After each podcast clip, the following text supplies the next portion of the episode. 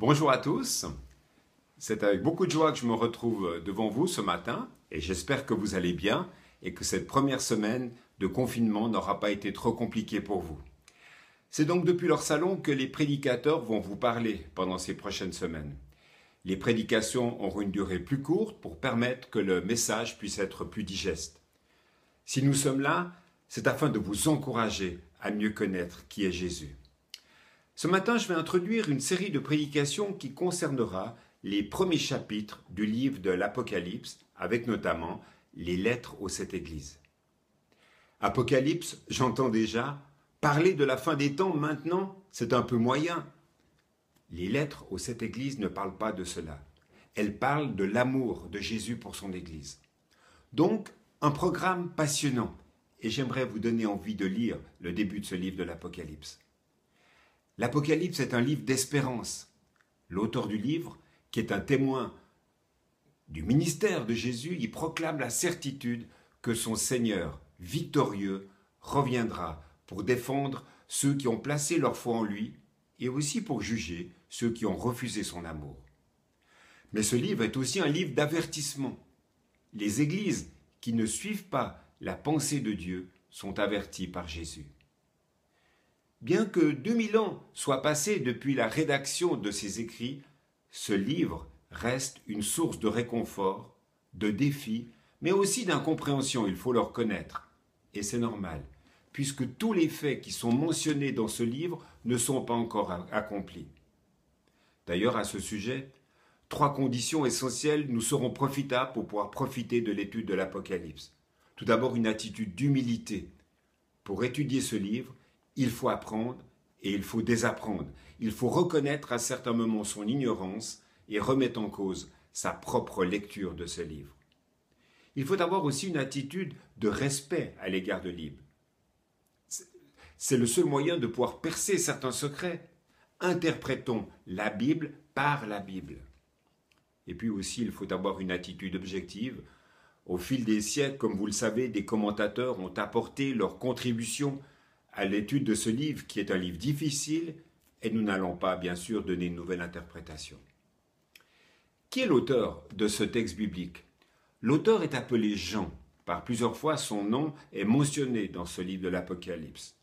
Il est écrit depuis l'île de Patmos, île qui se trouve dans la mer Égée, où une colonie de bagnards exploitait des mines.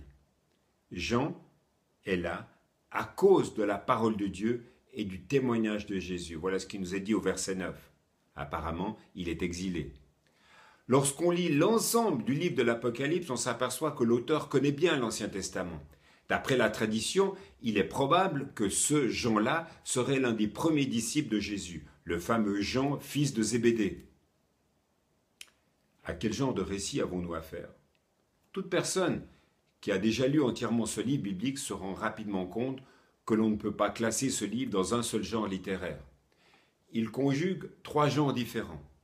Il y a le genre prophétique, il y a le genre apocalyptique qui annoncerait les faits des derniers temps, et puis c'est aussi d'un style littéraire de, de type épistolaire, c'est-à-dire que ce sont des lettres qui ont été écrites. Si vous avez lu les textes de, l'Ancien Testament comme ceux d'Ézéchiel ou de Zacharie, vous pourrez vous rendre compte des similitudes dans la forme entre ces différents récits. Mais sous la forme et sous la, plume plutôt de l'apôtre Jean, le message qu'il annonce n'est pas celui de catastrophe prochaine. C'est une affirmation triomphante. Dieu est déjà intervenu en faveur de son peuple. Le mot apocalypse est un mot qui veut dire révélation. Et ce livre a été écrit dans une période de crise, pour une période de crise où le mal semblait être plus fort que tout. Ce livre encourage donc les chrétiens à résister à ces forces du mal et à attendre la victoire finale de Dieu. Voilà, nous allons, après cette introduction générale, entrer dans le texte de ce jour. Lisons maintenant donc le chapitre 1 de l'Apocalypse à partir du verset 9. Moi, Jean, votre frère, je souffre avec vous. Avec vous, j'appartiens au royaume de Dieu.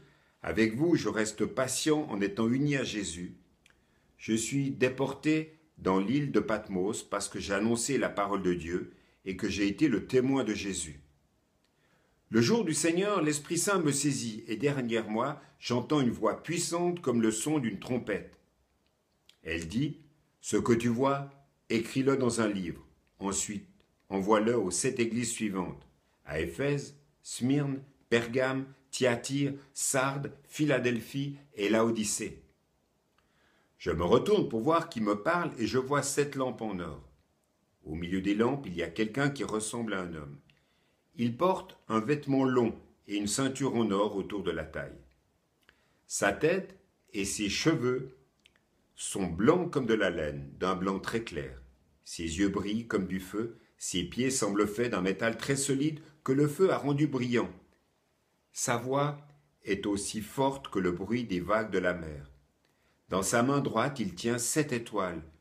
Une épée pointue qui coupe des deux côtés sort de sa bouche. Son visage brille comme le soleil à midi. Quand je le vois, je tombe à ses pieds comme si j'étais mort. Mais il pose sa main droite sur moi et dit N'aie pas peur. Je suis le premier et le dernier. Je suis le vivant. J'étais mort et maintenant je suis vivant pour toujours, et j'ai le pouvoir sur la mort et sur le monde des morts. Écris donc ce que tu as vu, ce qui se passe maintenant et ce qui doit arriver ensuite. Voici le sens caché des sept étoiles que tu vois dans ma main droite et des sept lampes en or. Les sept étoiles sont les anges des sept églises, et les sept lampes sont les sept églises. Je vous l'ai lu, c'est la première vision de l'Apocalypse. Elle sert déjà d'introduction à ce qui est sans doute la partie la plus connue du livre, les lettres aux sept églises. Il est essentiel d'assimiler la grandeur et la perfection du Seigneur de l'Église avant d'aborder la petitesse et les faiblesses de ces églises locales. Et cette première vision de Jean pourrait s'intituler Jésus maintenant tel qu'il est. Je veux dire par là que cette vision nous offre, sous forme d'image, une représentation de ce que le Fils de Dieu veut être, mais aussi de ce qu'il veut faire pour chacun de nous. Mort, enseveli, ressuscité, retourné auprès du Père dans la gloire, il est caché à nos yeux. Puisque nous ne le voyons pas, nous pouvons avoir du mal à, percevoir ou à concevoir ce qu'il fait vraiment. Est-ce que Jésus n'est pas devenu distant? N'a-t-il pas désormais à s'occuper des grandes affaires de la gestion de l'univers? Et comment alors pourrait-il s'intéresser à ma petite vie, à mes petits soucis? Alors accrochons-nous. Accrochons-nous à la promesse que Paul transmet aux Romains. Jésus, il est à la droite de Dieu et il intercède pour nous. Voilà ce que nous dit Romains 8, verset 34. Notre foi se nourrit de cette révélation de ce que Jésus fait pour nous auprès du Père. Mais ce n'est pas tout ce qu'il y a à savoir au sujet de ce qu'il fait maintenant. Les épîtres du Nouveau Testament contiennent tout un enseignement au sujet de la révélation du chrétien avec son Sauveur. La vision accordée à Jean reprend les mêmes vérités, sous une autre forme. Il est question du rang, des rôles et de la fonction du Fils glorifié. Ce que Jésus est en lui-même, ce qu'il veut être dans mon expérience quotidienne, dans ses moyens d'action. Mais aussi à quoi doit ressembler ma relation avec lui, mon attitude devant lui.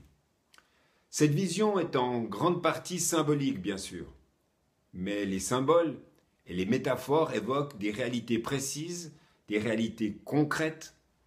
Ma prière est que nous puissions avoir une vision plus nette de Jésus, tel qu'il est, avec un désir renouvelé de le laisser agir dans nos vies, souverainement plein de grâce. Mais relisons encore une fois cette rencontre des versets 12 à 16. Je me retourne pour voir qui me parle, et je vois sept lampes en or. Au milieu des lampes, il y a quelqu'un qui ressemble à un homme. Il porte un vêtement long et une ceinture en or autour de la taille. Sa tête et ses cheveux sont blancs comme de la laine, d'un blanc très clair. Ses yeux brillent comme du feu. Ses pieds ressemblent ou semblent faits d'un métal très solide que le feu a rendu brillant.